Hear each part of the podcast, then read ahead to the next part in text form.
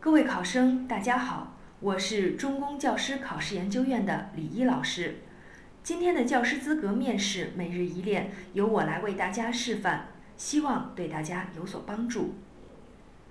今天我所试讲的题目是 English around the world。Good morning, everybody. And today we will study a new lesson. It is about language. so before the class, let's watch a video, okay? Now look at the screen. Okay, stop here. And what can you find from this video? So who can tell me? Okay, Linda, please. Yeah? People from different countries. They speak different languages but have the same smiling face. Very good, sit down please. That is true. Even we have different colors, speak different languages, but we have the same smell and our bodies have the same blood. Right? Okay, very good. Boys and girls, I want to ask you one question. Do you know how many languages are there in this world? How many? Okay, let me tell you, it is about 2,700 and 96 kinds of languages around the world. So there is another question. If you meet foreigners, no matter they are Canadians, Korean, Japanese, or Dutch, what will you use? What kind of language will you use? Yes, English. English is widely used in this world, and in some countries, English is used as a second language. So, let's find these countries. Okay? Now please open your book and turn to page 12. Please read this passage quickly in two minutes and find the main idea of this passage. Understand? Okay, now start. Okay, time's up. Uh, who can tell me the main idea? Yeah, Sarah, please. Yes? Yeah, English now is second language in South Asia. So, is she right? Yes, very good. Sit down, please. So after we know the main idea, let's read this passage carefully and please answer me a question. Why can speak English fluently? Why Indian people can speak English fluently?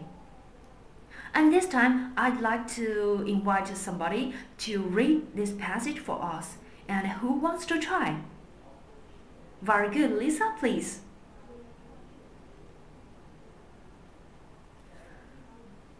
Good pronunciation. Sit down, please. Thank you. And now who can answer this question? Yeah, Amanda. Yes, because that Britain ruled India from 1765 to 1947. And English became the language for government and education. Okay, very good. You can find this answer so fast. Sit down, please. And uh, now, boys and girls, Let's listen to the tape, okay? And this time, you need to write down all the countries you've heard from the tape on your notebooks. Got it? Okay, very good. Let's begin. Okay, stop here. How many countries? Say together. Singapore, Malaysia, South Africa. Nice. Very good. Perfect. And uh, boys and girls, please read this passage loudly and think about another question. Why the number of people learning English in China is increasing rapidly? Why the number of people learning English in China is increasing rapidly? And later, you need to give me the answer. Okay, now start. So now, who can tell me the answer? Okay, Luna, please. Yeah, it help, uh, helps us widen our horizon. Yeah, that is true because here are many newspapers books or information are presented by English. Yeah, very good. Sit down, please. And uh, any other answers? Well, it the best. Yeah, a lot of people like to travel around the world, so they need to use English to communicate with others. Okay, nice idea. And nowadays, people would like to enjoy with family or friends during the traveling outside, right? Okay. And now, everybody, you can read this whole passage again in five minutes. And please read it loudly. Now start. Finished? Good job. We know that English is used widely around the world. So do you think that one day Chinese can be so popular as English? And will Chinese English develop its own identity? You can discuss these two questions in group of four in three minutes. Later, please share your opinions. Got it? Okay, begin. Okay, time's up. So now, who wants to share? Yeah, Crystal, please. Okay, you think that Chinese can be very popular in the future and we will have our Chinese English. Yeah, nice thought. Sit down, please. Thank you. And uh, any other opinions? Okay, I see. All of you agree with Crystal. But can you tell me why? Okay, Ruben, please. Yeah, China develops so fast and a lot of foreigners come to China and they can speak good Chinese. Yes, but Ruben, can you give me some examples? Yeah, Da Shan, he is a Canadian. Good, sit down please. I'm very happy that you can think like this and have positive attitude of our country because that I think in the same way. Okay, China has a nickname, World Factory. China develops so fast, thus many countries want to many countries want to cooperate with us to produce different commodities and make profits. That is why our economy grows quickly. And we can find that there is a lot of Confucian colleagues around the world, right?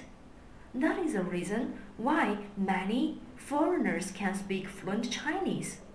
And we also can find many new words in English, such as mahjong, kung fu, jiaozi, and so on. That means Chinese influences English a lot. So I believe that Chinese can be popular in the future. Right? Okay. And time passes so fast. Now who can tell me what you've learned from this lesson? William, you understand that English now is second language in South Asia and it develops fast. Okay, good summary. Sit down please. From this passage, we should know that there are many things we need to learn, such as language, right? Therefore, we need to read more books and learn new knowledge to refresh our bodies and let our country become much stronger and stronger. Understand? Yeah. So after this class, please write an article about Chinese around 150 words. At the same time, please search some information about uh, Indian history. Okay, we will share next class. Got it? And it's enough for today. See you tomorrow. Bye, guys.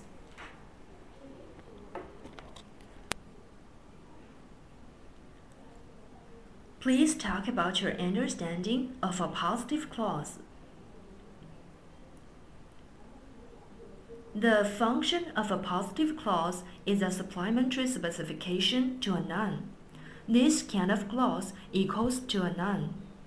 And this clause always appears after the related noun closely. For example, the news that we are having holiday tomorrow is not true. This is appositive clause.